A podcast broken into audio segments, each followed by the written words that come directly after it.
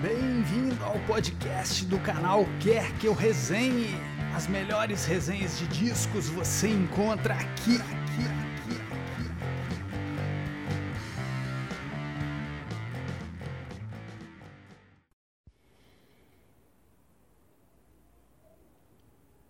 Breno Mendonça aqui para o canal e podcast Quer Que Eu Resenhe apresentando uma sessão do Guarda Essa Canção.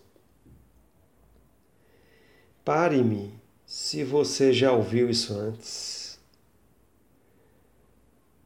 Prior do The Duret Column, álbum Another Setting, 1983, Factory Records, catálogo número 74.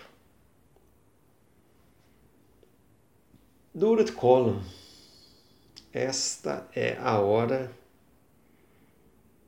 de falar do Duret Column.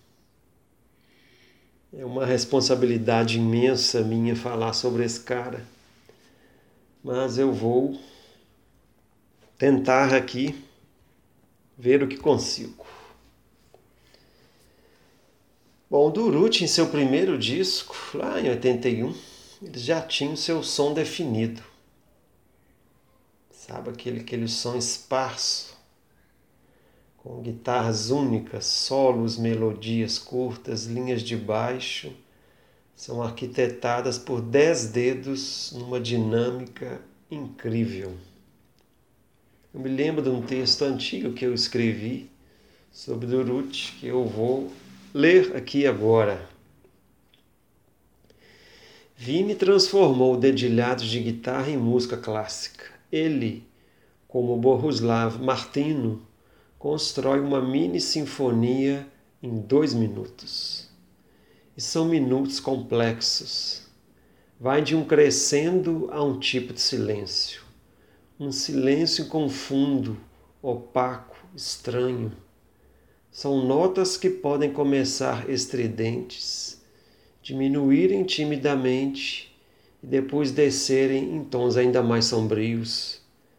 Suas guitarras escritas como anoréxica, marcam uma individualidade. Piano, teclado, sopros e guitarras nunca se casaram de maneira tão estranha. Escutando ainda mais, você pode definir o que é a vida ou a morte. Bom, que eu escrevi aí sobre o Durut, é, a própria formação da banda Durut foi uma coisa totalmente é, sem pé nem cabeça. O, o Anthony Wilson, que né, era um repórter na Granada TV em Manchester, criou né, a Factory Records, mas ele já era amicíssimo do Vinnie Rayleigh dono do Dorothy Collor. E ele o, o, o, forçou a fundar essa banda, falando assim: eu vou participar da banda. Mas ele não, acho que ele nunca tocou nada, ele, ele era um, como um incentivador do Vinnie Rayleigh, né? Ele fazia aqueles sons, lançar aqueles sons, né?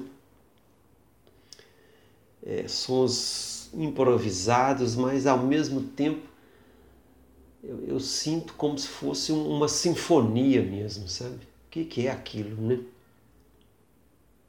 Coisa nunca ouvida antes. Este é o Duret Column. Aqui, acho que a Noda Setting é o seu terceiro lançamento, né? Primeiro, o retorno de, do, do Duret Column.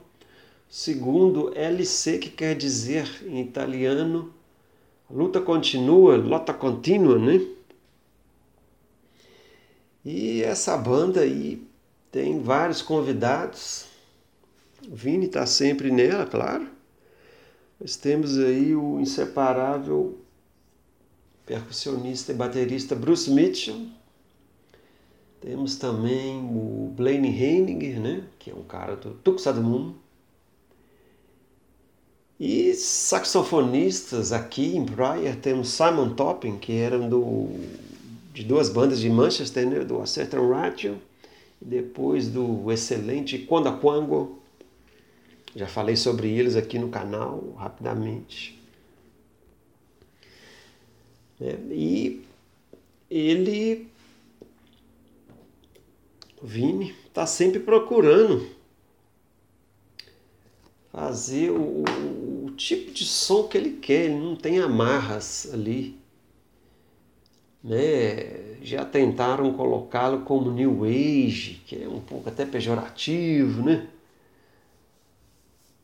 É, mas eu acho que não é por aí, porque é, é outro mundo que, que, ele, que ele habita mesmo. No ponto de vista musical, ele habita um outro mundo, né? Ele uma certa vez disse que toca guitarras não na escala do rock, mas na escala da música clássica, né? Então ele tem automaticamente mais recursos ali de melódicos e contramelódicos, né? Então é realmente um som único.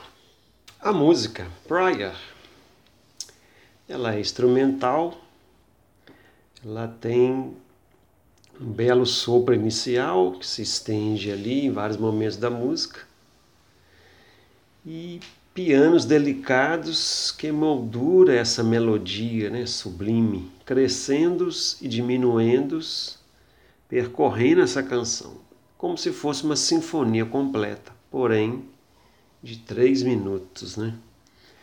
Um tipo de lirismo eu posso colocar. Né? E é, o Durut ele gravou por várias selos, né? O principal Factory, seus desdobramentos, que é a Factory Ons, Factory Benelux, depois umas distribuidoras como Cook, LTM, Le Disques do Crepúsculo, excelente gravadora ali de Bruxelas, Danceteria de, é, de Paris, né, França, é uma discografia complexa, ele é, deixa que os selos mudem algumas coisas no disco, então é um pouco confuso para os completistas do, do Column, né? Vou fazer esse adendo aí, eu estou no, na sessão guarda essa canção, mas pode ser usado para pessoal que está afim de sacar aí sobre essa banda, né? É, tem coisas até lançadas aqui no Brasil, tem um CD e três vinis, né? Hum, teve um, uma repercussão interessante aqui no chamado mundo indie, né? Chamar assim revista Bis e, e etc. Né? E esqueça o que você conhece de música e entre nesse pequeno universo que é o micromundo do Tedurit Column. É isso. Vamos lá escutar ele.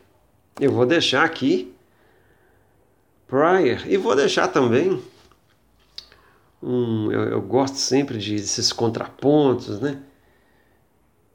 É, o fim e o início, né? Eu vou colocar aqui uma faixa de 87 do disco A Guitarra e Outras Máquinas, que é Arpeggiator, que vocês vão poder conferir ali o solo de guitarra do que, que esse cara é capaz. Esse solo, para mim, só perde de dois Robert Fripp com Eno, que é Babies on Fire e a, a, e a maravilhosa, desculpe, é, Sant Elmo's Fire, que está lá no álbum, né? Sublime, outro mundo verde. É isso. Nossas resenhas também estão disponíveis em vídeo no canal Quer Que Eu Resenhe no YouTube.